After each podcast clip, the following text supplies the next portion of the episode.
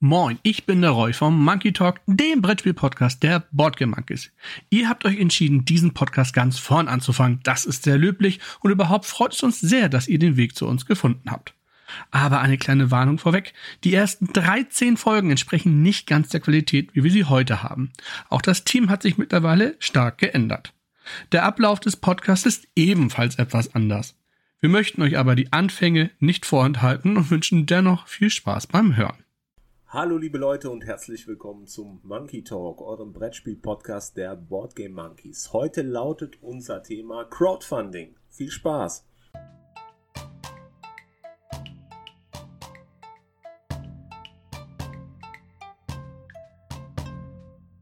Ja, hallo lieber Zuhörer, hallo liebe Zuhörerin und hallo Roy und Andreas. Moin. Ja, wir haben uns heute mal wieder hier versammelt, um mal ein bisschen zu plaudern und zu quatschen. Und äh, bevor es losgeht, frage ich euch natürlich wie immer, wie es euch geht. Super, es ist Freitag, das Wochenende nerv, äh, nervt. Was? Verdammtes nee. Wochenende. Alle, alle. Schon wieder Wochenende, verdammt. Nee. Zeit zum nee. Spielen, verdammt. Alles super.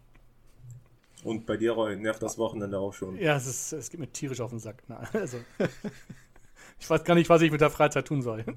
Habt ihr gerade auch Homeoffice? Ja. Ja, zum Teil. Nee, dauerhaft. Ich hänge nur zu Hause ab. Bäh.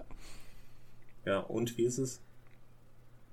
Wer jetzt? Hast ich? Du, ja, hast du, hast du vorher schon Homeoffice oder ist das jetzt das erste Mal? Boah, ich habe jetzt Homeoffice seit Weihnachten ungefähr. Also. Ui, okay.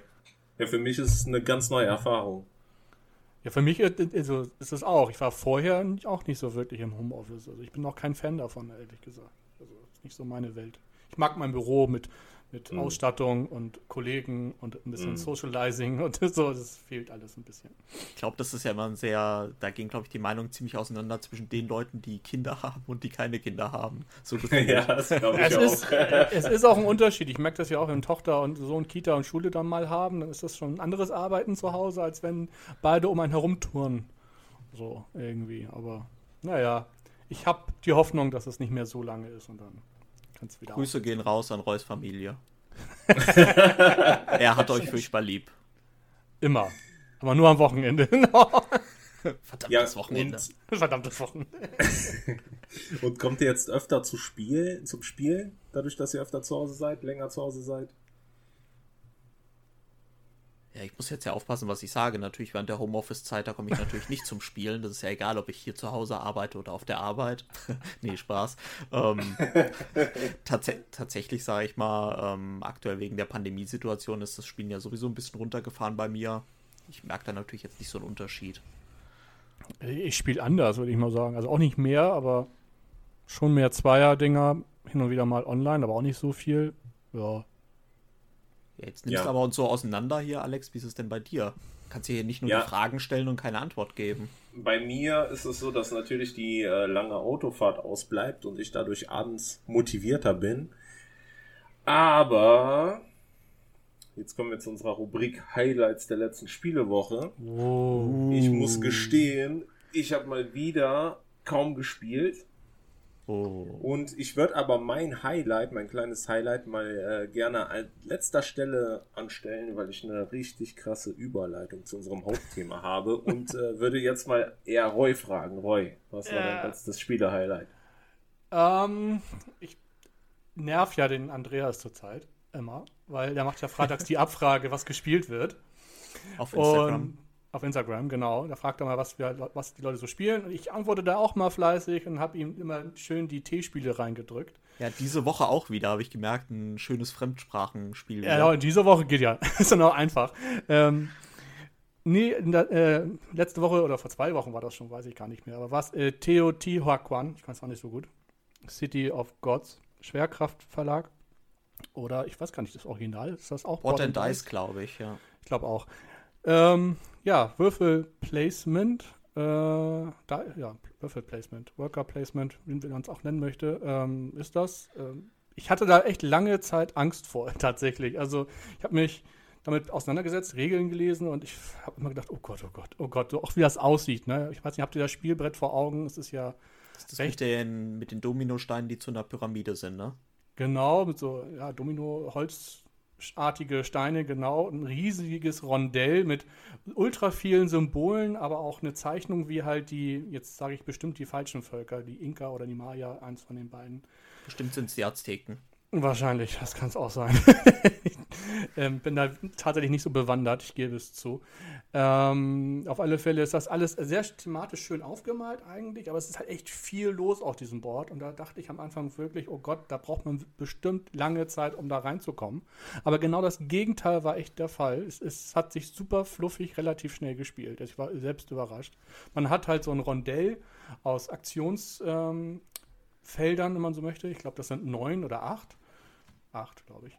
Ähm, und man hat halt drei Würfel zu Beginn, mit, äh, zwei mit Wert 1, ein mit Wert 3. Und je höher die sind, desto stärker wird die Aktion, die sie ausführen können. Und immer wenn man dran ist, kann man einen Würfel nehmen und, bis, und ein bis drei Stellen weiterziehen und dann diese Aktion, wo man landet, ausführen. Man kann das dann aber auch so spielen, dass dann halt, dass dann dadurch mehrere Würfel auf einem Feld landen von einem eigenen und dadurch äh, wird die Aktion dann noch stärker zum Teil. Und am Ende der Aktion darf man dann immer einen Würfel noch aufleveln, wenn man möchte. Und dadurch werden die dann nächstes Mal ja noch stärker. Und das ist echt super äh, spannend irgendwie auch, was man mach, machen möchte. Man möchte viel, vieles auf einmal machen. Grundlegend die Aktionen sind dann halt Rohstoffe wieder sammeln. Also man kann Gold sammeln, man kann Holz sammeln und Stein.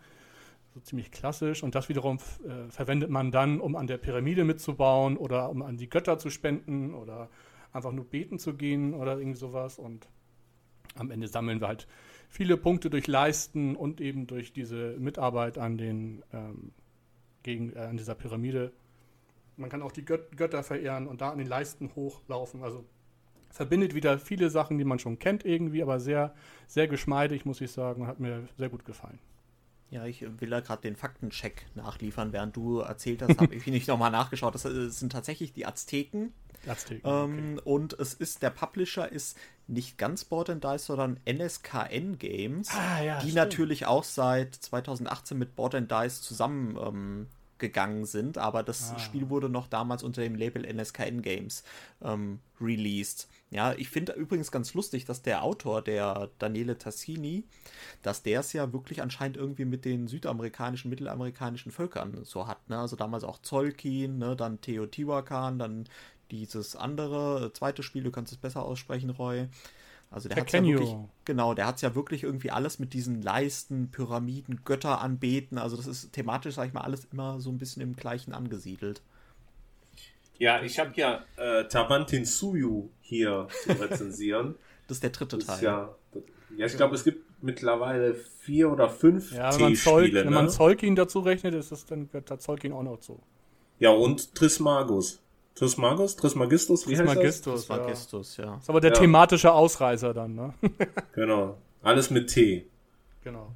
Ja. Ist auch ein sehr interessantes Worker Placement Spiel, aber ähm, das habe ich schon vor, wann habe ich das gespielt das letzte Mal? Vor zwei Wochen.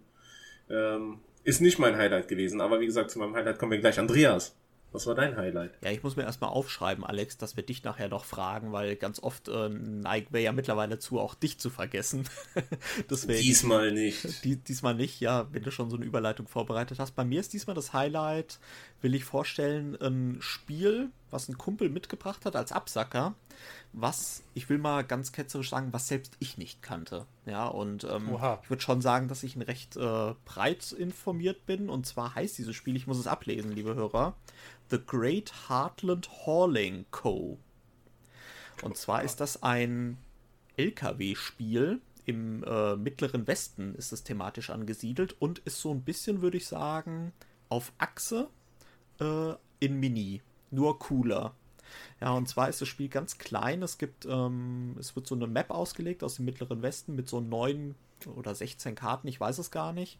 Also auch recht kleine Spielfläche und jeder hat so einen kleinen LKW, wo er quasi von A nach B fahren muss immer. Es gibt quasi, auf jeder Stadt gibt es nämlich eine Ressource, ähm, die da quasi besonders gut verkauft wird und ähm, die man da auch besonders gut einlagern kann. Und dann hat man Karten in der Hand und da muss man mit diesen Karten, gibt es dann Benzinkarten, mit denen man quasi über die Karte fahren kann. Und dann gibt es zu jeder Ressource auch noch äh, entsprechende Handkarten. Und in einer Stadt quasi, wo diese Ressource im Überfluss da ist, muss man immer nur eine Karte abgeben pro Ressource. Dann lädt man die auf seinen kleinen LKW. Und in einer Stadt, wo das quasi nicht in Mengen da ist, muss man zwei Karten ausgeben. Da muss man also immer quasi gucken, wo gibt es die Ressource in Mengen. Da lädst du sie günstig auf mit den Handkarten. Und dann musst du sie versuchen, wieder teuer zu verkaufen in den Städten, wo diese Ressourcen gefragt sind. Und für dieses Verkaufen musst du dann aber auch wieder Handkarten abgeben von dieser Ressource. Das heißt, du musst permanent so ein bisschen planen. Der Clou ist nämlich auch der, es gibt keine Ressourcen, die aus dem Spiel rausgehen. Wenn du quasi Getreide irgendwie in A kaufst und in äh, B ablädst, dann bleiben diese Ressourcen dann auch in B liegen. Das heißt, in B kann dann wieder jemand dieses Getreide aufladen. Ja, das äh, ist auf jeden Fall sehr lustig und ähm, du kannst, es geht einfach darum, wer zuerst 50 Dollar oder so ähm, gesammelt hat. Es ist ein schnell zu spielendes Spiel, 20 Minuten, sehr, sehr glückslastig natürlich, welche Karten du auf die Hand kriegst, aber hat irgendwie Bock gemacht, so dieses kleine Puzzle zu lösen. Hey, wo sammle ich jetzt was auf? Und dann verdammt, äh, der ist mir in die Parade gefahren, hat mir jetzt gerade die Schweine irgendwie da äh, weggenommen, hm. die ich mir eigentlich aufladen wollte. Ist auf jeden Fall interessant. Ich gucke schon die ganze Zeit, wo es es gibt. Ähm, kostet auch irgendwie nur so 15 bis 20 Euro. Gibt es halt leider im Moment, glaube ich, nur in Amerika. Oder mal gucken, ob es auf einer Messe oder so zu haben ist, wenn denn wieder Messen sind. Sagt euch wahrscheinlich überhaupt nichts. Nee, ich gucke hier gerade. Nee, aber, aber kannst du noch mal den Namen sagen? Warte, ja, das ich, heißt, ich lese ab. The Great Heartland Hauling. Genau. Richtig? Genau. Ist von, glaube ich, Dice Hate Me oder wie heißt der Verlag? Ich habe es wieder vergessen. Warte, ich bin gerade auf der BGG. Dice Hate Me Studio, ja. Genau. Das ist ein Verlag, der auch bei Greater Than Games, das sind die, die Centrals of the Multiverse gemacht haben, irgendwie mit dranhängt in diesem Konglomat. Ähm, ja, muss man mal schauen, ob man es irgendwie günstig auf den Gebrauchmarkt kriegt. Ist jetzt nicht die Erleuchtung, aber ist irgendwie ganz lustig. So ein kleines Pickup in Deliver Game, irgendwie ganz nett. Apropos so. Sentinels of the Multiverse, habt ihr das gespielt mal? Ja, ich habe hab die ganze, ganze erste Edition. Ich weiß ja, dass es jetzt ja in einer neuen Auflage Und rauskommen bei Frosted soll. auf Deutsch. Auf Deutsch, genau, ja, stimmt. Äh, wobei gar nicht so viel Kartentext, glaube ich. Äh, Egal, so kriege ich meine Freunde besser dazu. Das also ich habe die ganze erste, habe die ganze erste Edition. Ich habe, glaube ich, sogar auch auf unserer Seite eine Rezension darüber geschrieben, auch über die zahlreichen Erweiterungen. Ist ein schönes Spiel. Ist vor allen Dingen ein schönes Universum. Ja, ich finde die, ich finde das, also ich habe auch nur das Basisspiel von der ersten Edition und ich finde, das ist ein super geiles thematisches Superheldenspiel. Ja. Also obwohl es nur Karten sind, ohne Miniaturen, hat man trotzdem ein sehr immersives äh, Erlebnis. Ich habe das ja, Gefühl, es ist die billige Alternative zu Marvel Champions einfach. Ja, es ist, es ist halt vor allen Dingen auch ziemlich, äh, ist, die Anspielungen zu Marvel sind schon da, ne? Es gibt ja auch so einen, in Anführungszeichen, Captain America bei Sentinels, ja, der auch so ein bisschen auf dem Cover ist und auch so heroisch und für Amerika steht und so weiter, nur ohne das Schild. Ich glaube, das war dann wahrscheinlich doch zu sehr Copyright-Verletzung, aber es ist schon hm. sehr, sehr viele Anspielungen. Da gibt es halt auch so, so einen Hulk, also so einen großen, großen Typ, der irgendwie immer wächst und so weiter. Also es ist schon sehr, sehr spannend, aber ein schönes Universum auf jeden Fall. Aber Alexei, mhm. wir, wollen dich, wir wollen dich nicht vergessen. Jetzt hau raus, dein, dein Highlight. Ja, also ich muss das jetzt verknüpfen mit unserem Hauptthema natürlich. Und zwar sprechen wir ja heute über Crowdfunding. Und ich bin da ja überhaupt nicht bewandert drin. Und du, Andreas, bist, glaube ich, wie bezeichnest du dich immer? Obwohl Roy bezeichnet sich immer als Crowdfunding-Opfer, oder? Offiziell bin ich Superbäcker bei Kickstarter. Das habe ich noch nicht geschafft. Okay. Aber ihr habt da auf jeden Fall Erfahrung drin, ich noch nicht. Und ähm, ich habe aber gerade ein Rezensionsexemplar hier, beziehungsweise es ist ein Preview-Exemplar von Alien Exiles. Und ähm, Alien Exiles kommt ja jetzt bald, glaube ich, auf Kickstarter. Und ähm, ich habe das jetzt angetestet die letzte Woche. Ähm, ob das jetzt mein Highlight ist, weiß ich nicht. Ob das ein gutes Spiel ist, kann ich auch noch nicht sagen. Aber es füllt eine Nische für mich, die ich schon sehr lange äh, suche oder auszufüllen versuche. Und zwar war ich seinerzeit, als ähm, Exploding Kittens rauskam, sehr begeistert von diesem Spiel. Das Problem war aber, irgendwie hatten alle meine Freunde Exploding Kittens schon da und ich habe mich dann irgendwie doof gefühlt, mir das auch nochmal zu kaufen, weil wenn ich es mit denen spiele, warum soll ich es auch nochmal haben? Und habe dann geguckt, was äh, gibt es denn an Alternativen und es gab bis letzte Woche, als ich dann Alien Exiles äh, gespielt habe, für mich keine Alternative zu Exploding Kittens. Und mit Alien Exiles kommt jetzt halt ein Spiel, was genau in diese Kerbe wieder schlägt, was aber gerade noch keine Sau kennt. Und ich habe jetzt das Preview-Exemplar hier. Das heißt, sobald Corona vorbei ist, werde ich den das Exploding, Exploding Kittens aus der Hand schlagen und dann Alien Exiles auf den Tisch bringen und dann direkt mal äh, ja, äh, beweisen, dass es da doch was gibt, was da in die äh, Nähe kommt, weil ich fand Exploding Kittens, ihr habt, ihr habt das gespielt, ich glaube Andreas, ja. du magst das nicht so gerne, ne? Ja, es ist, ähm, es ist ganz nett, aber es ist für mich jetzt irgendwie nicht mehr als ein Gag, das Spiel, finde ich. Und Roy? Ich habe das tatsächlich nicht gespielt. Äh, ich bin zwar für sowas zu haben, aber ich war bisher tatsächlich zu geizig, weil ich das für dieses, für ein paar Karten immer mit 20 Euro knapp zu teuer fand. Man muss auch dazu sagen, dass die Karten relativ schnell kaputt gehen. Die sind jetzt nicht gerade äh, qualitativ hochwertig. Aber ich war halt erfreut, dass es da jetzt endlich was gibt. Und jetzt kommt die super duper Überleitung zu. Moment, ich mach Trommelwirbel. Ja. Und noch das Publikum, Andreas, mach das Publikum. Exploding Kittens war nämlich das allererste laut äh, boardgameatlas.com. Was, ist das, was ist denn das für eine Seite? ja, da, da man, man, muss sich doch zurechtfinden in der Brettspielwelt. Ja. Boardgameatlas.com oh. äh, habe ich natürlich vorher äh, ganz zufällig nur entdeckt auf der äh, Recherche für dieses Thema. Exploding Kittens war seinerzeit ähm, das erfolgreichste oder das erste sogar äh, Kickstarter-Brettspiel und zwar ja. hat das 8.782.571 US-Dollar eingesackt. Und ähm, ja, seitdem äh, hat auch diese Brettspielkategorie auf Kickstarter über eine Milliarde ja, Geld hin und her geschoben, sozusagen. Und das ist heute unser Thema Crowdfunding. Ich glaube, so, äh, so journalistisch vorbereitet sind wir noch nie an ein Thema rangegangen, Alexei. Also dafür ziehe ich meinen imaginären Hut. Aber Bonusfrage, ja. Bonusfrage in die Runde, was ist denn jetzt das äh, Brettspiel, was am meisten Kohle reingespielt hat und wie viel war es? Frosthaven. Oder?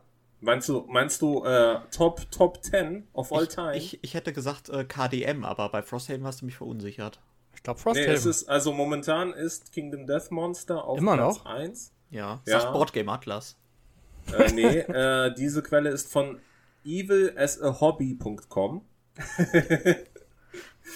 Äh, und zwar äh, hat Kingdom Death Monster ganze 12.393.139 Dollar eingespielt ja. im Jahr 2020. Ja. Und was äh, krass daran ist, wobei es auch nicht weiter verwundert, wenn man sich die Preise für das Spiel anguckt, beziehungsweise damals auch schon angeguckt hat, äh, mit gerade mal 19.000, knapp 19.000 Bäckern. Ja. Ja, ich hätte jetzt gesagt auf 11 Millionen, aber äh, 12 Millionen ist natürlich noch ein bisschen mehr und ich glaube, es gab auch ja, ich glaube, danach müsste wahrscheinlich Frosthaven kommen, ne? Aber ähm, ganz, äh, ähm, ganz kurz. Ich, ich, ich glaube, meine Liste ist ehrlich gesagt nicht aktuell. Es kann also sogar ich sein, dass. Ich lese hier gerade 13 Millionen Dollar Frosthaven. Also Frosthaven okay, ja, dann hat Kingdom Death Monster vom Thron gestoßen. Genau. Ja, da kommt der Roy wieder mit seiner Blutgrätsche ins Jochbein. Ja. Danke. Eiskalt. Ich äh, wollte aber, bevor wir so richtig ins Thema einsteigen, wollte ich äh, nochmal sagen, wisst ihr, wo ihr übrigens auch manche Kickstarter-Titel bekommen könnt? Wir müssen jetzt fragen, wo? Wo, Andreas? Wo? Wo? wo? Ja, beim Wolpertinger Spieleladen. Nee. nämlich, nämlich an dieser, an dieser Stelle gehen nochmal die Grüße raus an den Dennis vom Wolpertinger, der natürlich auch diese Folge von unserem Podcast äh, freundlichst gesponsert hat. An dieser Stelle wieder meinen imaginären Hut gezogen und äh, auch da, der macht auch mal bei ab und zu bei den Kickstartern mit und da gibt es dann halt auch immer danach bei ihm äh, noch ein paar Exemplare, wenn die ausgeliefert sind, zu erstehen. Also, Wolpertinger Spielladen. Ja, vielen Dank. Wolpertinger Spielladen. Morgen kommt wieder Brot auf den Tisch. Juhu, mehr nicht. nee, mehr, für mehr reicht's leider nicht. Der Rest geht für Brettspiele drauf. ja, habt ihr auch Knowledge, das ihr droppen wollt? Stille, soll ich weitermachen? Du, du hast jetzt gerade so gut, äh, ich kann auch mal ein Thema anstoßen, wenn du willst, äh, den, den, den Opener machen sozusagen. Wenn du, ja, soll ich mal. Ja, für, für, den Opener ist jetzt ein bisschen zu spät, aber du kannst gerne fortsetzen. ja, ähm, ich glaube so, ich habe mir natürlich so ein, zwei Sachen aufgeschrieben. ähm, die, ich, die für mich jetzt halt so wichtig waren beim Thema Crowdfunding zu besprechen.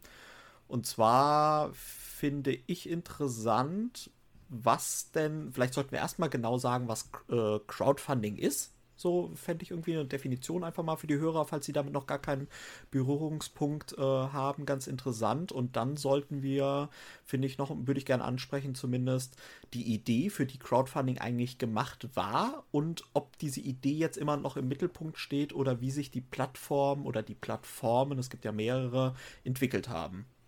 Roy, willst du vielleicht einfach mal hast du Bock, jetzt wo du hier die ganze Zeit schon dein, äh, dein Wissen äh, gedroppt hast, jetzt auch nochmal Crowdfunding kurz in zwei Sätzen zusammenzufassen? In zwei Sätzen, Crowdfunding ist, jemand stellt ein Projekt vor, wofür er kein Geld hat und andere Leute schießen dieses Geld vor und meistens in Verbindung damit, dass man das fertige Produkt dann auch bekommt. Wobei das theoretisch ganz am Anfang gar nicht zwingend war, würde ich mal so sagen. Also es gibt ja auch immer diese Pledges, wo man einfach nur einen Euro gibt oder fünf und gar nichts haben möchte dafür. Und ich glaube, irgendwann hat sich dann auch durchgesetzt natürlich, dass man das fertige Produkt auch bekommt äh, und quasi da deutlich, deutlich in Vorleistung geht, sodass die jeweiligen Personen, die da sich das überlegt haben, dann auch wirklich das Ganze in die Tat umsetzen können. Ich glaube, das ist zumindest der Grundgedanke gewesen. Und wie du eben schon angedeutet hast, würde ich behaupten, leider ist das nicht mehr so häufig der Fall. Genau, vielleicht noch als Ergänzung dazu, dass äh, Crowdfunding natürlich sich jetzt nicht nur auf die Brettspielwelt ja, ähm, genau. bezieht. Ja, also das gibt es wirklich für alles. Ja, also es gibt irgendwie Rückenmassage-Tools, äh, Musikindustrie ist da, glaube ich, auch relativ breit vertreten, Filme, äh, Indie-Computerspiele und sowas. Ne? Ja, wir äh, befassen uns, viel, ne? Genau, und wir befassen uns hier natürlich nur mit den Brettspielen. Aber ich denke, du hast ganz gut ähm, zusammengefasst. Ja, ähm, ist, das war auf jeden Fall, sage ich mal, die Grundidee.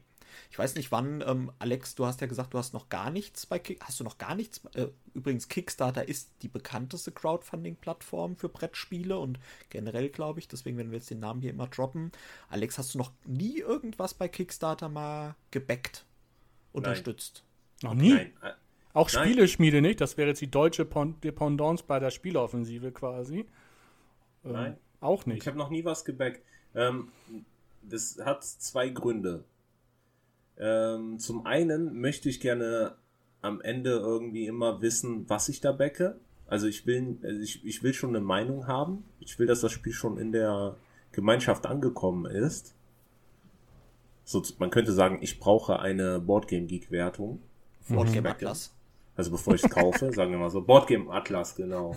Und ähm, zum anderen verführt das halt dazu, ähm, da Geld reinzustecken, weil das natürlich einen so ein bisschen ja, schmackhaft verkauft wird, wenn man sich das mal anguckt, diese ganzen riesigen Projekte. Momentan ist ja, glaube ich, Monster Hunter als Brettspiel auf Kickstarter. Und ich genau. bin riesengroßer Monster Hunter Fan. Also nein, das ist übertrieben. Ich bin ein kleiner Monster Hunter Fan.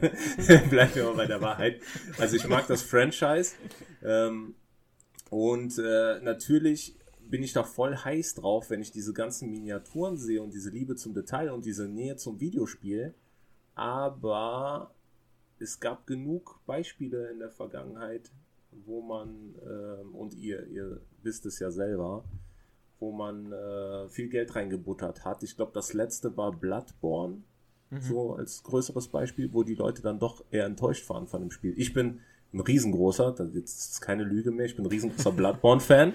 Ja, und ich sehe das Spiel jetzt in jedem Facebook-Flohmarkt, überall bei Ebay sehe ich, wie das jetzt wieder verscherbelt wird. Natürlich wieder für einen überhöhten Preis, es ist ja Kickstarter exklusiv, aber die Leute wollen es ja auch irgendwie nicht mehr haben. Also so geil scheint es dann nicht mhm. zu sein.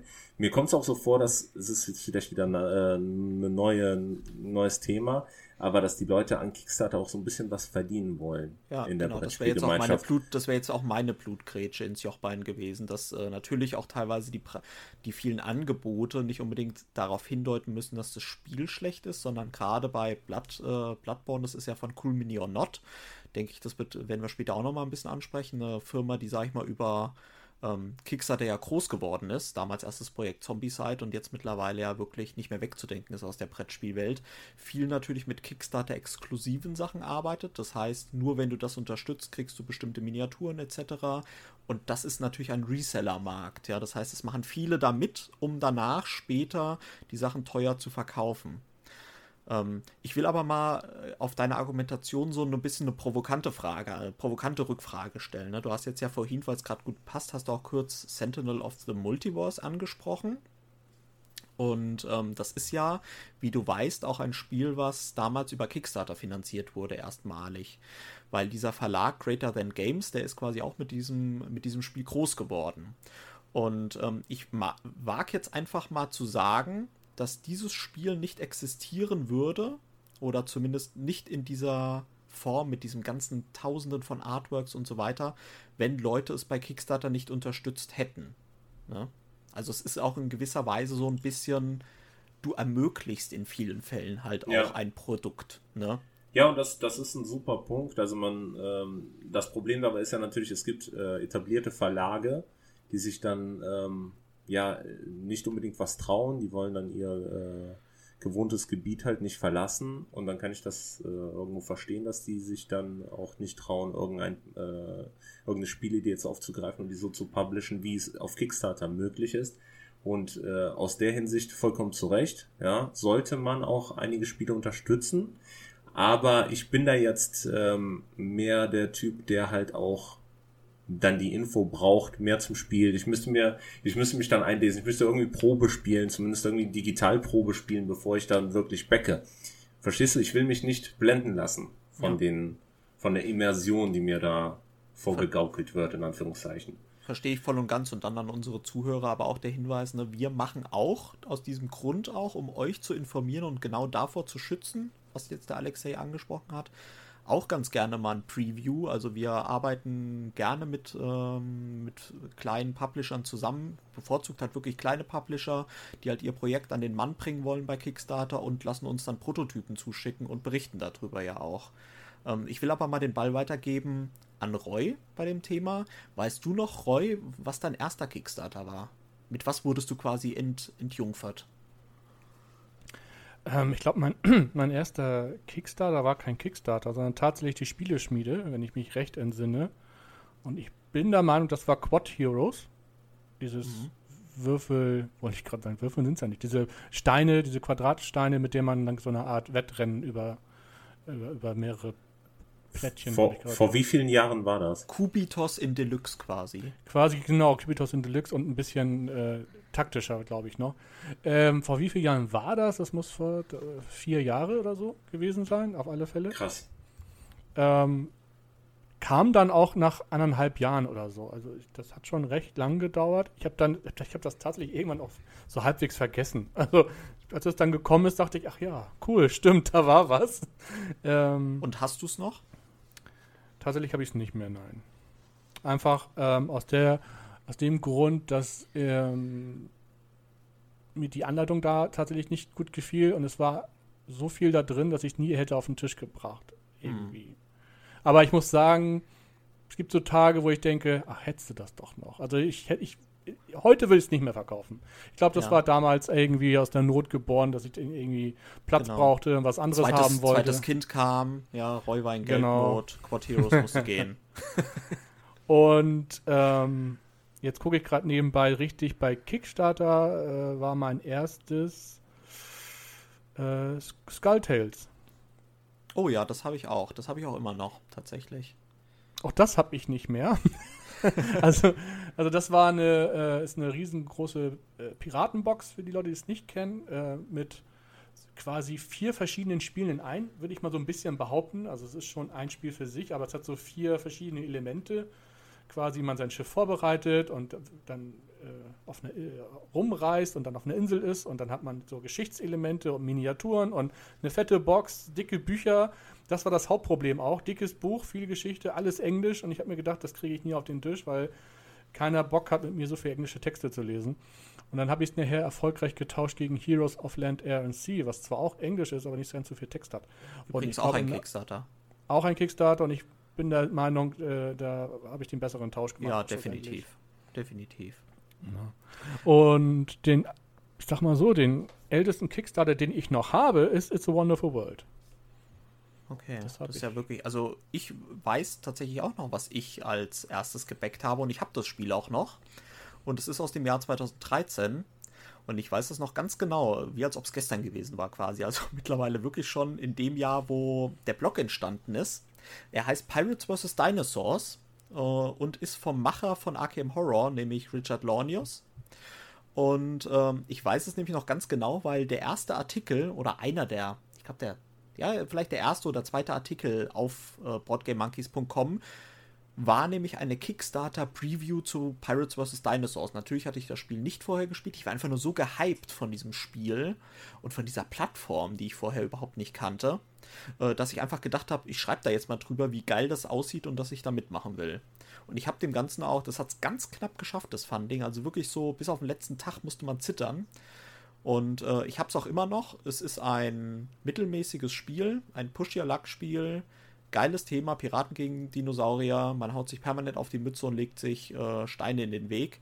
Aber ich würde es nie verkaufen, einfach weil die Grafik super geil ist. Ist von Josh Keppel, ist auch einer meiner Lieblingsdesigner. Und ähm, ist einfach auch so ein bisschen nostalgisch bei mir. Ja, es, damit hat quasi angefangen, das große Geldgrab. Du hast mir das mal mit in eine Box gelegt. Ich habe das dank dir auch. Oh, echt?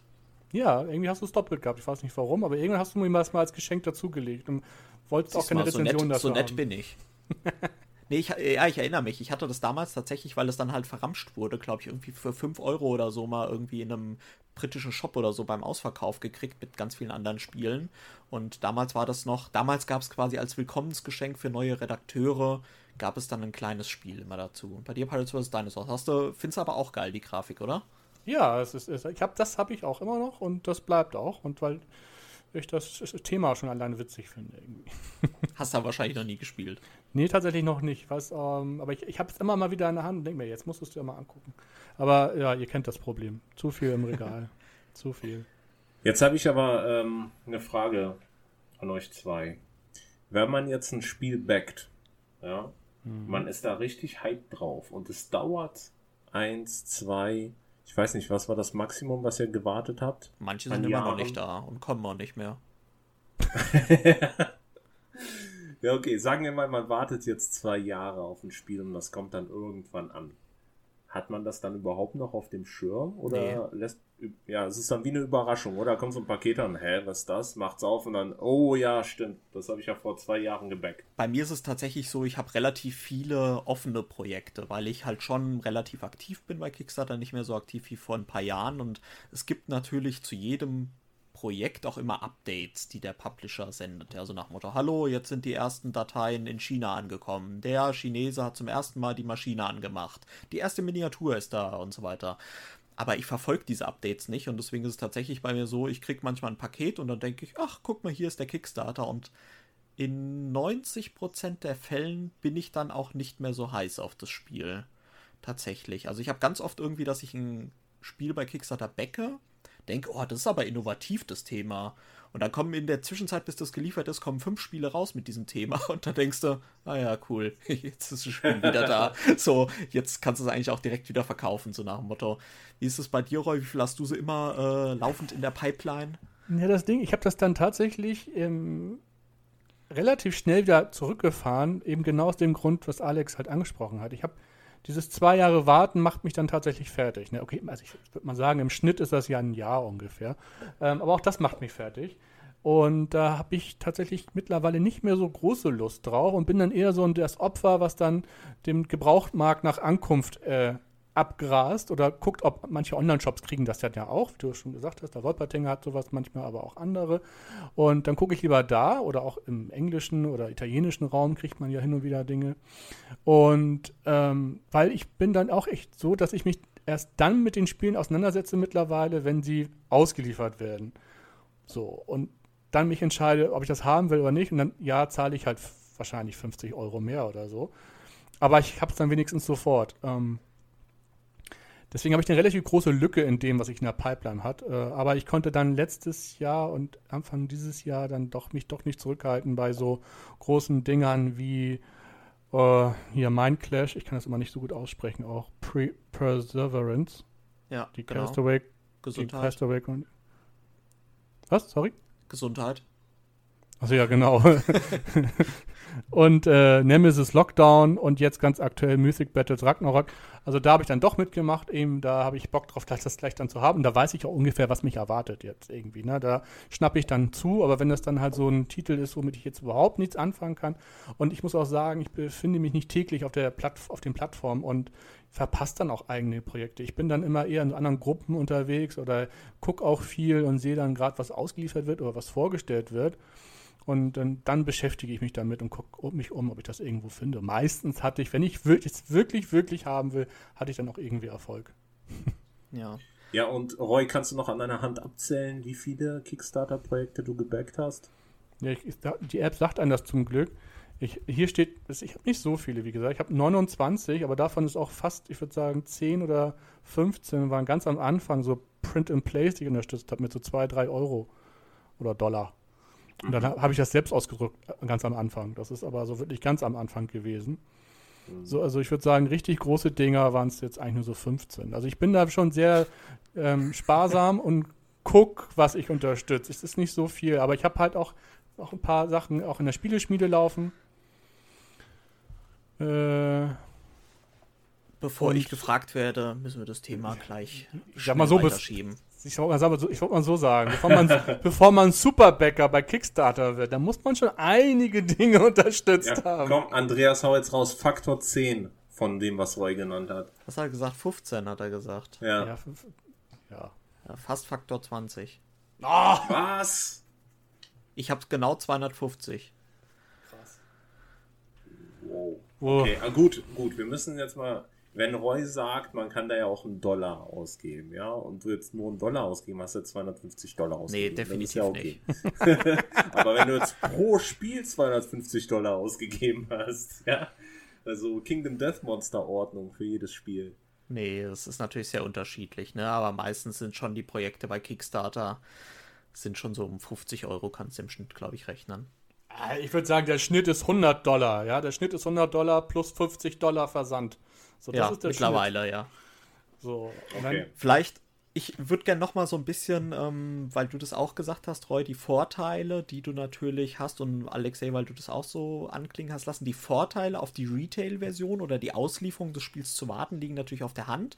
Du hast fundierte Meinungen und die Leute sehen das fertige Produkt. Ja, ähm, ich möchte aber gerne noch mal dem gegenüberstellen, einfach als Info, so die Vorteile, die halt Kickstarter bietet. Ja, in der Regel hast du nämlich unabhängig jetzt von der ideellen Sache, dass du halt ein Projekt unterstützt und ermöglichst, ja, ähm, worauf ich, wie gesagt, auch nochmal gern zurückkommen würde, äh, hast du in der Regel das Spiel vor allen anderen, ja, das heißt, Kickstarter ähm, sagt ja auch immer, zuerst werden die Bäcker bedient. Das ist mittlerweile leider auch nicht mehr immer so, aber in der Regel hast du das Spiel vorher. Das ist natürlich ein Vorteil und du hast natürlich sogenannte Stretch Goals und Kickstarter Exclusive Sachen. Das heißt, ähm, beispielsweise ein aktuelles Projekt ist ja ähm, Marvel United äh, oder sagen wir mal Zombicide Second Edition. Das ist noch ein besseres Projekt, was jetzt gerade ausgeliefert wurde, was ich auch habe. Da gibt es quasi Kickstarter Exclusive ganz viele extra Survivor, also Heldenfiguren. Und zwar sind die dann meistens an die Popkultur und an die Filme irgendwie angelehnt, sodass man da halt irgendwie, was weiß ich, äh, im ersten Zombie-Side hast du irgendwie Chuck Norris gehabt, der dann irgendwie, also aussah wie Chuck Norris, sodass jeder wusste, das ist Chuck Norris und den wolltest du natürlich unbedingt haben. Und wenn du dir halt nicht bei Kickstarter mitmachst, kannst du in der Regel auf dem Sekundärmarkt, weil es die Sachen dann halt nicht mehr gibt, sehr, sehr viel mehr Geld zahlen. Das heißt, Kickstarter spielt natürlich bewusst mit einer sogenannten Fear of Missing Out, ja, also dass du quasi mitmachst, weil du unbedingt das haben willst. Ja, das heißt, wenn Roy jetzt sagen würde, ich bin ein Kompletionist oder wie, wie ist dann das komplette no äh, korrekte Nomen, Komplettionist, einer, der alles haben will. Nerd. Ja. einer, einer, der alles haben will. Ja, dann Verrückt. könnte er natürlich ziemlich auf, die, auf den Mund fallen. Ja, wenn er jetzt irgendwie sagt, okay, Zombicide, da warte ich mal ab, dann hole ich mir Zombicide und dann sagt er, oh, ich hätte aber so gern hier den Chuck Norris und den, was weiß ich, den Jack Nicholson und so weiter, dann zahlt er nicht das Doppelte und nicht 50 Euro mehr, sondern wahrscheinlich deutlich mehr. Also das sind so ein bisschen die Vorteile äh, die man jetzt vielleicht einfach auch nochmal rausstellen muss bei Kickstarter, wobei ich halt sagen muss, bei vielen Projekten ist es halt leider so, diese Kickstarter-Exclusive-Sachen und Materialflut, die halt jetzt freigeschaltet wird bei vielen Kickstarter-Projekten, braucht man in der Regel, in, in der Regel ist jetzt auch wieder nur so, kann man nicht pauschal sagen, braucht man in der Regel nicht. Bei Zombicide brauchst du garantiert nicht 500 Heldenfiguren, sondern es reichen auch 15 oder 10, ja, für den Spaß. Aber bei manchen Spielen machen es natürlich auch die extra Helden und extra Bösewichte enorm aus, wie zum Beispiel bei Marvel United. Da bin ich froh, dass ich beim Kickstarter dabei war, weil da ist jeder Held nochmal ganz unterschiedlich, jeder Boss nochmal ganz unterschiedlich und da ist wirklich mehr Spielspaß drin. Aber in der Regel kannst du sagen, die ganzen Extras, die bei Kickstarter generiert werden, sind nett, aber meistens kommst du bei den ganzen Spielen eh nicht dazu, sie alle zu spielen.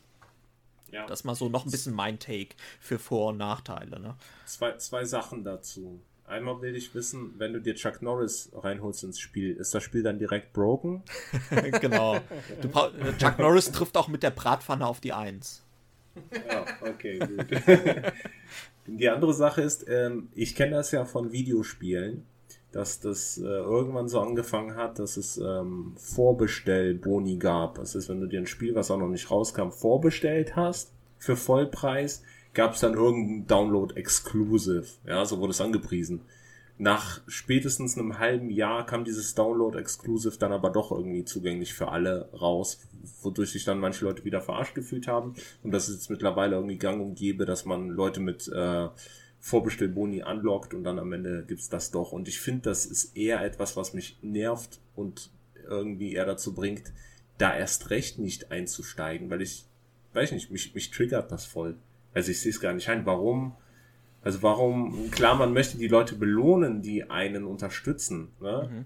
Aber irgendwie nimmt mir das auch was von diesem Spiel dann. Also vielleicht liegt es auch daran, dass ich mich da auch nicht traue zu investieren. Ne? Das ist so ein zweitschneidiges mhm. Schwert. Den großen Vorteil natürlich, den ich da drin sehe, ist wirklich Leuten, die eine geile Idee haben, ne? wo sich kein Verlag traut, äh, natürlich die Chance zu geben, dieses Spiel dann auf den Markt zu bringen, denen das sozusagen zu ermöglichen, denen das zu, zu gönnen sozusagen. Das ist für mich eigentlich der riesengroße Vorteil an Kickstarter. Aber mittlerweile sehe ich da eher, dass das in zweierlei ausartet. Zum einen, wie schon gesagt, diese Flut, diese Überflutung an Komponenten und an Boni und Vorbestellboni und Bäckerboni und halt in der Geldmacherei aus der Brettspiel-Community. Ja, wobei man sagen muss, ich glaube, ich bin froh mittlerweile, dass es Kickstarter gibt oder gab dann damals schon, weil ich glaube, ohne diese Plattform und ohne, dass die Leute dort so wild eingestiegen wären, hätte es dann eben kein Gloomhaven auf Deutsch bei Feuerland mhm. gegeben. Dann hätte es kein Tainted Grey bei Pegasus gegeben. Dann würde es dieses Jahr nicht noch Cthulhu Wars bei Pegasus geben, zum Beispiel. Also genau. es hat schon dazu beigetragen, dass auch deutsche Verlage mittlerweile sagen, alles klar, wir machen jetzt auch die 100-Euro-Box mit Minis und viel Text und wir machen das mal, weil wenn die Leute bei Kickstarter das für Englisch kaufen, dann werden sie es auch auf Deutsch kaufen, höchstwahrscheinlich.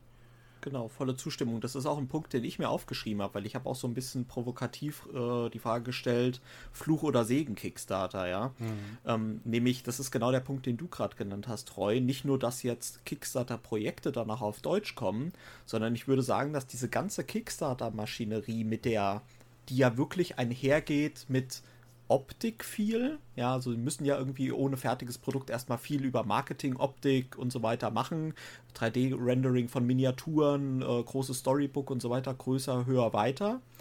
Dass das dazu geführt hat, dass auch der normale Brettspielmarkt, auch die Sachen, die nur im Retail erscheinen, eine deutlich höhere Qualität haben, weil sie müssen halt jetzt sich nicht mehr vergleichen mit anderen Produkten, die, sag ich mal, normal produziert werden, sondern sie müssen sich jetzt auch mit den Kickstarter-Produkten vergleichen und müssen halt auch irgendwas bieten. Und da gibt es jetzt viele, also ich finde schon, dass jetzt auch die Sachen, die nicht über Kickstarter finanziert werden, grundsätzlich schon eine höhere Materialqualität haben. Was natürlich Kehrseite der Medaille auch dazu geführt hat, dass die Preise generell gestiegen sind durch Kickstarter. Auch bei dem bei den Retail-Geschichten. Ja, also die Leute wollen jetzt irgendwie gefühlt bessere Qualität, Miniaturen, schönes Artwork, ähm, schöne Aufmachung, ja, und das führt halt zu besserer Qualität, aber auch erhöhten Preisen. Seht ihr das auch so? Boah, das war jetzt viel äh, Info. Also, ähm, du sagst, dass ähm, diese Preise theoretisch dann nur noch künstlich herbeigeführt werden durch hohe Produktqualität und Masse an Miniaturen meinetwegen. Und nee, die Mechanik selber im Hintergrund bleibt, oder was? Nee, ich würde sagen, dass grundsätzlich deutlich mehr auch durch Kickstarter auf die Optik gelegt wird und Materialqualität, auch bei Spielen, die nicht über Kickstarter finanziert wurden. Und dadurch natürlich dann auch der Preis steigt, ja, weil natürlich auch irgendwie äh, Miniaturen, wo vorher vielleicht Holzmiepel drin gewesen wären, jetzt auch ähm, natürlich deutlich teurer in der Produktion sind. Hm, okay, also du meinst, dass das einen großen Einfluss auf generelles Design hat in der Brettspielwelt. Genau, und ich finde das durchaus ein Vorteil. Ja, ich meine, äh, das ist halt ein Benchmark, ne? Da können halt Verlage einfach, das ist für die Segen, ne? Die können reingehen, gucken, was kommt gerade gut an, ne? Was können wir, was können wir da rausnehmen? Was können wir jetzt generell an, an Sachen, die uns hier vorgelegt werden, jetzt publishen? Und wie machen wir das auf? Aber ich glaube auch, die Leute werden dann dadurch einfach mutiger, ne? Also, wie gesagt, dass dann mhm. so ein Kosmos oder so ein Pegasus, zum Pegasus finde ich ein sehr gutes Beispiel, gerade jetzt dieses Jahr zum Beispiel, weil die machen so viele Kickstarter-Titel auf Deutsch dieses Jahr, wo, das hätten sie vor zwei Jahren nie im Leben gemacht. Ne? Also das glaube ich nicht. Und auch Cosmos hat ein paar Titel dabei, die sie vorher nie gemacht hätten. Es müsste jetzt gar nicht ungefähr Kickstarter gewesen sein, aber Cosmos hätte vor ein, zwei Jahren niemals die Rising-Serie umgesetzt. Jetzt machen sie nur Harry Potter, ich weiß, aber immerhin. Und ähm, auch Ravensburger wird ja zwar immer noch etwas schlechter als die anderen gewissermaßen, aber auch die werden experimentierfreudiger, ja, da, weil du eben meintest, Qualität der Materialien, das ist bei Ravensburger immer noch nicht top-notch, aber vom Thema her wagen die sich weiter raus und so. Ich glaube, das ist schon damit geschuldet, dass die Leute eben durch Kickstarter gezeigt bekommen haben, was Brettspiele noch alles können, weil die Leute sich dort kreativ austoben konnten, weil es unterstützt wurde. Natürlich ist es mittlerweile leider tatsächlich nur noch eine Verkaufsplattform geworden. Also es ist ja, wenn man das jetzt ganz genau anguckt, die erfolgreichen Titel aktuell sind alles nur Fortsetzungen oder Fortführungen von Bekanntem. Ja, da ist keine wirklich neue kreative Idee. Und wenn da mal eine bei ist, dann sind die meistens dann doch eher auch unausgegoren, wo man dann doch eher sagt, oh Gott, naja, das wird doch nichts. Weil dann irgendwie ein 3D-Gestell aufgebaut wird oder mit Magneten gespielt wird. Ich meine, das ist toll, da wird herumexperimentiert, aber meistens kommt da nichts bei rum und die richtig erfolgreichen Dinger sind alles Sachen, die es schon länger jetzt gab und einfach fortgesetzt werden. Ne? Mystic Battles, äh, Joan of Arc, Monumental, Nemesis, das sind alles Dinge, oder hier die Mindclash-Titel, das ist zwar was Neues, aber am Ende ist das ein Mindclash-Titel, der wahrscheinlich von der Mechanik halt ein Mindclash-Titel relativ nah dran sein wird und ähm, das richtig, richtig neue, bombastische ist jetzt in den letzten ein, zwei Jahren auch ein bisschen ruhiger geworden. Der, der neueste Trend ist ja jetzt eigentlich mehr, wir machen alle KDM nach, ne? Also Kingdom Death. das stimmt. Monster ist ja jetzt so der heilige Gral, wir hatten das schon, war Platz 1 lange Zeit in dem erfolgreichsten Kickstarter. Und das ist jetzt das, was alle anstreben, weil jetzt bringen sie alle nur noch äh, Dinge raus, wo man gegen Monster kämpft und danach craftet man sich irgendwas und muss sich dann noch um sein Volk kümmern oder um sein Dorf oder um seine Stadt oder im Buch irgendwas machen und das ist ja alles irgendwie an KDM angelehnt. Und genau, das, das ist jetzt das Kampagnenspiele im größten genau. Sinne. Ne? Das ist halt so ein bisschen dieser Trend und da sehe ich auch ein Stück weit das Problem, ja, weil äh, ein Projekt in, beim Kickstarter, sag ich mal, wie sie alle heißen, Osorn oder Primal oder Kingdom Death Monster und so weiter, die bieten einem natürlich, auch Gloomhaven zähle ich damit rein, ja, die bieten einem einen ewigen Spielspaß, ja, ich weiß nicht, wie viel Level da Gloomhaven als Beispiel hat, das ist vielleicht jetzt das bekannteste für unsere Zuhörer. Aber allein dafür braucht man ja ein oder zwei Jahre, um das durchzuspielen. Und wenn man mehrere solcher Spiele hat, klar sind die sicherlich auch alle irgendwie toll und die Story ist irgendwie toll, aber da fehlt dann doch irgendwie die Zeit für. Ganz im Ernst. Und das, irgendwie ist es natürlich aber auch schön, ne, jetzt auch wieder, wieder positiv und negatives Abwägen, dass man halt so viel Auswahl hat. Ne? Man kann fast irgendwie, würde ich sagen, es gibt zu jedem Thema mittlerweile irgendwie ein Brettspiel. Ja, das stimmt. Ich habe äh, übrigens einen geilen Pitch für ein Brettspiel, was es noch nicht gibt. Aber äh, vielleicht bewahren wir uns das für die Pitch-Folge auf. Wir machen okay. irgendwann eine Pitch-Folge, wo wir jeder drei äh, Brettspiele pitchen, die es unserer Meinung nach noch nicht gibt. Ja, klingt so, cool. Spare ich, mir, spare ich mir jetzt auf, aber ich würde mal jetzt gerade noch was anderes anreißen. Ähm, für mich hat sich so eine Art, ja, man könnte sagen, Parallelgesellschaft entwickelt. Oh, jetzt könnte man das politisch. so sagen? Äh, ja, aber nur Brettspiel politisch. Und zwar gibt es diese immersiven Kickstarter-Spiele, die so, naja, nicht ganz konsistent gut sind. Ja, also sagen wir mal, wir, nehmen, wir nennen es jetzt die Kingdom Death Monster Schiene, ja, auf dem Level und darunter natürlich. Lass das äh, nicht den Digger hören. Kingdom Death Monster ist super. Ja, ich habe ich hab das Spiel nie gespielt, ich kann dazu nichts sagen. Mich äh, reizt das, weil ich diesen Anime-Touch da drin mag. Ich, guck mal, ja. mich reizt das gar nicht. Tatsächlich nicht. Also ich verstehe das nicht. Ich habe mir so viele Videos dazu angeguckt und ich verstehe es nicht. Ich verstehe, der Kampf wirkt für mich nicht spannend und nicht toll. Ah, das, ist super. Das drumherum gebastel gefällt mir ja, auch manch, irgendwie manchmal nicht. muss man also, die Spiele auch spielen, Roy. Das ja, das glaube ich, das glaube ich. Aber am Ende, also nur von dem, was ich gesehen habe, verstehe ich diesen Mega-Hype nicht, wo Leute mir sagen, Junge, gib 1000 Euro aus, das lohnt sich. Und das ist genau das, was gesagt wird. Gib 1000 Euro aus am besten, wenn du alles haben willst. Und das lohnt sich. Anhand der Videos, die ich gesehen habe, finde ich, Stand jetzt nicht. Wahrscheinlich muss ich es wirklich mal spielen, dass ich sage, boah, geil, immersiv ohne Ende. Aber so vom Zugucken, nein. Also da, da rührt sich nichts. Ja. Also, also da, da weiß ich nicht, ich finde es nicht geil, einen, einen, Löwen die Hoden abzuschneiden. Das ist eine geile, witzige Idee, abzubeißen, aber abzubeißen, ja, oder das, aber ich, rein mechanisch ist es, ich platziere mich hinter dem Löwen und würfel eine 6 oder würfel eine 20 nee, das, und hoffe, das, das, Immersive daran ist, du schneidest dem Löwen die Hoden ab mit einem mit einem Zehnerwurf bei, äh, bei einem W10 und danach kannst du aus diesem aus diesem Item, aus diesen Löwenhoden, kannst du einen Fruchtbarkeitstrank machen. machen, wo dann deine zwei Survivor in der der, in der, in der späteren Phase auf jeden Fall zu 100% ein Kind zeugen können. ja, ich erkenne an, das hat total witzig geile Ideen, so irgendwie. Ja, können, aber, können wir diese Folge bitte Löwenhoden nennen? Bitte, bitte. bitte. aber rein mechanisch holt mich das irgendwie nicht ab. Ich verstehe, dass es geschichtlich und thematisch witzig und interessant irgendwie ist. Also holt mich auch ab, ja, also, aber mechanisch irgendwie. Ich, ich, also ich, ich kann Kampf dir versprechen, nicht. ich kann dir versprechen, bevor ich den Ball wieder zu Alexei zurückgebe, damit er eigentlich seine Geschichte weiter erzählt, kann ich beruhigen. Sorry. Bei Kingdom Death Monster hatte ich noch nie bei einem Spiel so viele High-Five-Momente wie in Kingdom Death, wo du wirklich dann irgendwie, wo du dich totlachst, wo es an einem Würfelwurf liegt und du dann irgendwie aufstehst in der Gruppe, jubelst, eine High-Five gibst und genauso wieder danach zu Tode betrübt am Boden bist, wenn alle plötzlich aufgefressen werden. Also wirklich, das musst du einfach mal gespielt haben. Aber Alexei, wir hatten dich völlig, äh, völlig abgeschweift von deiner eigenen ja, Geschichte. Ja, das macht nichts. Die, die Löwenhohn-Geschichte hat mich sehr amüsiert. Was ich sagen wollte war, äh, jetzt mal in, in Extremen, um in Extremen zu sprechen, äh, es gibt, hat sich irgendwie eine Parallelgesellschaft entwickelt. Es gibt die Kickstarter-Jünger und es gibt halt aber immer noch die, ja, man könnte jetzt sagen, immer noch die Euro-Spieler. Ja, weil äh, ich kenne jetzt nicht viele Euro-Games, die bei Kickstarter. Oh, ähm, oh, oh, nee, ich, ich kenne nicht viele. So. Ich glaube, viele Spiele, die du spielst und die du als Eurogame betitelst, waren vorher bei Kickstarter, ohne dass du es weißt. War Wasserkraft bei Kickstarter? Ja. ja. Barrage. War Viticulture bei Kickstarter? Ja, ja Ste Steckmeier, Stonemeyer, also okay, einer seiner also ersten. Er hat mich überzeugt, ich backe morgen irgendwas bei Kickstarter. Aber guck mal, wo du gerade Viticulture sagst, das ist ein gutes Beispiel, Stonemeyer Games, ja.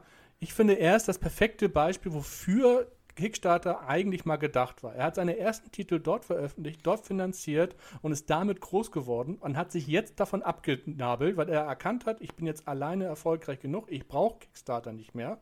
Ihm reicht es, einfach dreimal im Monat oder dreimal im Jahr ein Newsletter zu schicken. Und vier Wochen bevor er das Spiel ausliefert, sagt er, so, jetzt könnt ihr vorbestellen und er verkauft es. Punkt. Ja.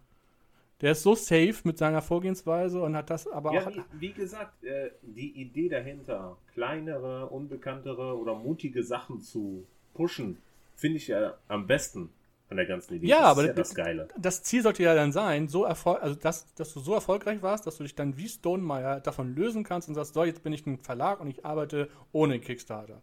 Wenn ich mir jetzt aber so, die, wir hatten dann ja schon Cool Mini or Not anguckt, die einfach daraus das Geschäft machen, einfach fast alles bei Kickstarter zu machen, oder mittlerweile ja auch Queen Games zum Beispiel, die einfach ihren ganzen Rotz einfach bei Kickstarter platzieren. Mit Liebe Grüße an Queen Games. Wir kommen gern zum nächsten Pressetag.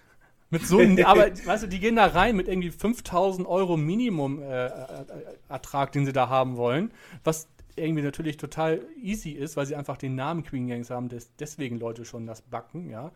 Aber das sind niemals Titel, die da hätten sein müssen. Zum Beispiel diese ganzen Neuimplementierungen mit Hamburg, Amsterdam, das musst du nicht bei Kickstarter machen.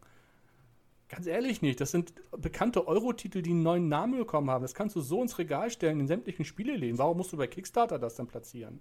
Ja, wahrscheinlich, weil die dann safe sind, ne? Die kommen Ja, über klar. den gewollten Ja. Betrag. Ne? Ja, ich denke, ich denke, was, äh, was auch jetzt bei Queen Games, weiß ich nicht, ob das zutrifft, aber was bei manchen Verlagen auch so ein bisschen das Hindernis sein kann, gerade jetzt auch natürlich wegen Corona und so weiter, dass es einfach auch eine finanzielle Planungssicherheit ist. Ne? Also sie sind Klar. halt, es ist ähnlich wie ein Vorbestellersystem. Ne? Sie wissen, es wird eine gewisse Menge abgenommen, dadurch können sie auch eine größere Menge an Spielen produzieren. Das könnte natürlich auch irgendwie ein Grund sein.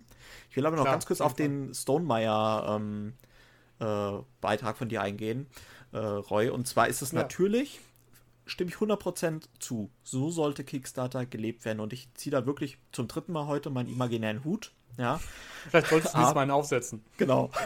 Aber ähm, es ist natürlich auch in gewisser Weise sehr idealistisch vom Jamie Stackmeyer, wie er da handelt. Also ich denke mal, ohne da mich jetzt genau in die Zahlen einzulesen, er könnte wahrscheinlich deutlich mehr Kohle machen, wenn er das bei Kickstarter weiter durchziehen würde. Ja, und er macht ja sehr intensiv auch seine Marketingmaschinerie, sage ich mal, kurz bevor er halt das Spiel veröffentlicht, macht er das ja schon sehr, sehr professionell, ja, er lässt dann irgendwie kleinen Teasern und so weiter, gibt's, macht das halt sehr exklusive Interviews nur mit ganz bekannten Influencern, dass halt jeder richtig heiß ist auf das Spiel. Und da gibt es auch immer einen kleinen äh, Vorbestellbonus, irgendwie, was weiß ich, eine extra Karte oder so weiter. Aber ich glaube, wirtschaftlich besser wäre es natürlich für ihn bei Kickstarter zu machen. Und das ist, denke ich, letzt allem ist die Brettspielwelt natürlich auch irgendwie eine Wirtschaftsindustrie und die Leute wollen in erster Linie Geld machen. Wenn er darauf, sage ich mal, ein Stück weit auch verzichtet auf das extra Geld, dann ist es, sage ich mal, sehr idealistisch. Aber ich kann halt auch tatsächlich jeden Verlag verstehen, der halt einfach Kohle machen will. Cool Not macht halt massig Kohle damit. Ich wäre mir aber nicht sicher. Guck mal, wenn der Stonemeyer steht drauf, beim ersten Printrun 15.000 Exemplare. Das heißt ja gleich auch, dass er bei Kickstarter dann 15.000 Bäcker haben müsste. Das hat man da gar nicht so schnell, wenn du dir das mal anguckst. Also mittlerweile 15.000 Bäcker ist schon eine Ansage. Ja, könnt ihr ja Preise Fun- deutlich höher setzen. Ne? Ja, aber seine erste, Auflage, seine erste Auflage ist halt immer 15.000. Die verkauft er weg. Safe. Ohne Gebühren an Kickstarter zu zahlen. Also da hat er am Ende doch mehr, mehr Geld in der Tasche. Es, es geht kein Weg dran vorbei. Wir müssen Jamie Steckmeyer in unseren Podcast einladen und ihn einfach Leute. direkt fragen. Und, und by the way, ich bin mega heiß auf die weitere Erweiterung von Viticulture, die er da immer in seinem scheiß Newsletter anteasert und nichts darüber erzählt. Ja, ich bin gespannt, ob er jetzt eine Neuauflage von Libertalia bringt. Das äh, ist ja auch heiße Info, auch ein Spiel, was lange out of print ist, was sehr gut ist. Äh, von Magabunto, glaube ich, Games. Und äh, da sind ja die Rechte ausgelaufen von dem Paolo Mori, der Designer. Und äh, es gab wohl jetzt schon Leute, die rausgefunden haben, dass diese Marke Libertalia von Stonemeyer Games angemeldet wurde, irgendwie beim Patentamt in den USA. Deswegen vermuten jetzt viele, dass er halt irgendwie Libertalia in der Neuauflage raus. Müsste man mal gucken, was seine, was in seinen Newslettern da die Codenames sind. Er hat ja immer für seine Titel, die er nicht Gold bekannt oder so, gegeben. glaube ich. Hier Gold war jetzt Red Rising. Ach so, okay. Gut, also da gibt es irgendwie wahrscheinlich Libertalia, irgendwas mit Piraten oder so. Das ist jetzt die, die große Vermutung. Das große Mysterium. Also wenn ihr Libertalia noch habt, verkauft schnell auf dem Second-Hand-Markt, damit ihr noch ein bisschen Geld kriegt. Wir haben gerade aber den Alex abgewürgt, wenn ich das richtig Zum dritten Mal. Parallelgesellschaften, Alex. Äh, nee, das hat sich erübrigt. Ihr habt mich ja überzeugt, dass es gar keine gibt. Es gibt keine Parallelgesellschaft. Alles kommt aus Kickstarter. Ja. Kickstarter ist der Brunnen der Brettspiel, äh, des Brettspiellebens. Nein, ich wollte euch äh, ein, ein, ein Fun, Fun Fact sagen. Aber guck mal, zwar- sorry, ganz kurz. Entschuldigung. Wirklich mega Ja. sorry. Aber weißt du, was der Codename ist für, sein nächstes, für seinen nächsten großen eigenständigen Titel? Ist Sail, also Segeln. Ja, Libertalia. Ne? Also da ist Passt schon ja. dann, dann hart was dran. Ne? Ja. Dann haben wir noch Cape, Hey, Draw, Cape, wie ähm, hier Umhang. Superheld irgendwas. Dann Draw, Zeichnen und Wild, Wild und Dive. Und dann haben wir noch eine dritte Flügelschlag, eine weitere Viticulture, eine zweite Tapestry und eine Between Two Castles. Alex, hast du überhaupt noch Lust jetzt weiterzumachen oder sollen Roy und Ich ich schneide ich weitermachen? schneid den, ich schneid den Roy einfach raus. So, ich entschuldige mich. Das hat mir gerade, weil ich wissen wollte, ob das Sale, also dann, das würde das fast schon bestätigen. Aber jetzt, Alex, zwei, zwei Gesellschaften bei dir. Bist ne? du sicher? Darf ich? Die zwei, die Parallelgesellschaft hat sich zum dritten Mal schon erledigt. Du hörst einfach nicht zu. Ich wollte euch die ganze Zeit ein Fun Fact präsentieren. Und zwar hat Jamie Steckmeyer ein Buch rausgebracht auf Amazon. A Crowdfunder Strategy Guide. Build Stimmt. a better business by building community. Das heißt, der ist voll der Geschäftsmann, ja? Der Typ ist mega. Ja, also ich weiß, der hat das vorher, glaube ich, auch, wahrscheinlich ist es ein Buch, was er aus seinen Blogbeiträgen ähm, zusammengeschustert hat, weil der hat ja vorher sehr, schon seit Beginn, sag ich mal, seiner Crowdfunding-Karriere, was ja mit Viticulture übrigens angefangen hat, wo ich auch die ersten Kickstarter hatte, sogar noch in so einer Weinbox, also ist wirklich eine super Deluxe-Edition. Ähm, da hat er immer so Blogbeiträge geschrieben und ist auch sehr, ähm, sehr hilfreich, was ich schon von vielen jungen Designern gehört habe, zu jungen Designern, die irgendwie ein Projekt irgendwie auf die Beine stellen wollen, dass der da wohl irgendwie Hilfe anbietet und die können dann irgendwie, was weiß ich, mit ihm auch mal skypen und der gibt ein paar Tipps und so weiter. Also das finde ich wirklich ein sehr, sehr positives Beispiel, ne? Aber natürlich steckt auch ein Geschäft dahinter, wie du gerade festgestellt hast.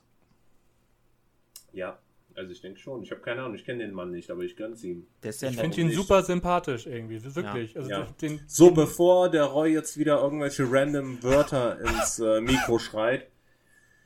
Wir sind schon wieder bei einer Stunde und ich habe nichts mehr zu diesem Thema beizutragen, außer dass ich mir Kickstarter jetzt doch mal zu Gemüte führen werde, weil ähm, ja, Setz ein Limit auf deine habt, es ohne. Kickstarter ähm, nicht solche Spiele geben würde wie Viticulture oder Wasserkraft oder wahrscheinlich auch viele andere meiner Lieblingsspiele. So, das war mein äh, Schlusswort. Wenn ihr wollt, könnt ihr noch was sagen.